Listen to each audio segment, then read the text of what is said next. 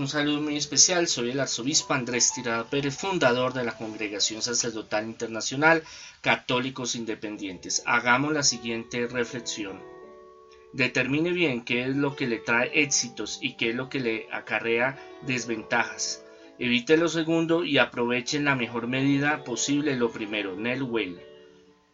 Nosotros tenemos que aprender a ser óptimos y eh, hacer objetivos y prácticos. Esa es una palabra muy importante que tenemos que guardárnosla en la cabeza.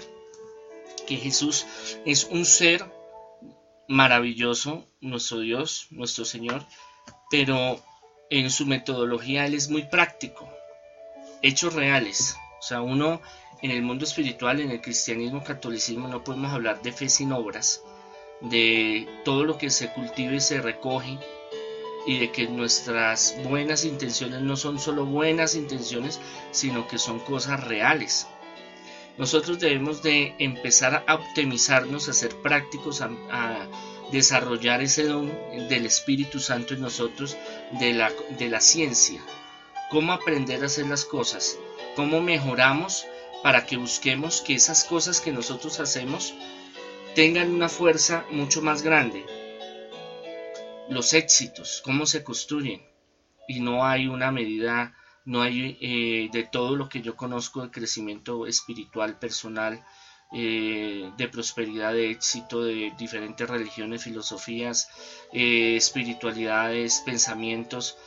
No hay un camino certero. Hay muchos guías y muchos ejemplos y mucha sabiduría, pero en realidad es tu vida diariamente cómo vas desarrollando y saliendo de los fracasos, de los, de los abatimientos de este mundo, cómo con el Espíritu Santo eh, profundizas y sobresaltas esas, esos obstáculos tan grandes que a veces se presentan y cómo vamos buscando un método en nuestra vida de tener éxito, de cómo hacer las cosas.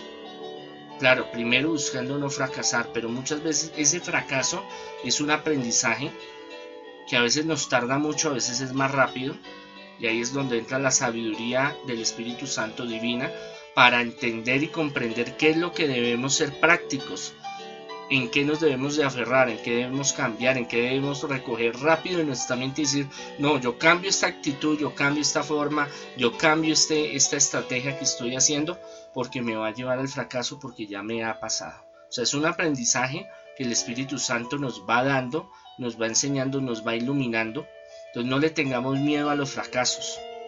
Claro, siempre nosotros optamos por el éxito, pero para llegar a grandes éxitos a veces hay grandes pruebas y grandes fracasos. Entonces hay que mirar y ser muy prudente, ver qué nos funciona. Porque es que queremos hacer que lo, lo que los demás funcione, funcione para mí y algunas cosas sí y otras cosas no. Pues tenemos que pedirle al gran maestro, al Espíritu Santo, que nos ilumine y nos diga, hombre, mujer, haga esto, haga lo otro, ¿me funciona a mí o funciona a él?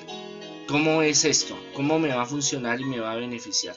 Y así con el tiempo podremos desarrollar ese don de ciencia, de entendimiento, de comprender qué es lo que Dios nos está dando a entender y el Espíritu Santo estar en, esa concordancia espiritual, en, esa, en ese vibrar espiritual con el Espíritu Santo para que Él nos indique cómo hacer las cosas y no darnos tan duro como nos damos por nuestros errores.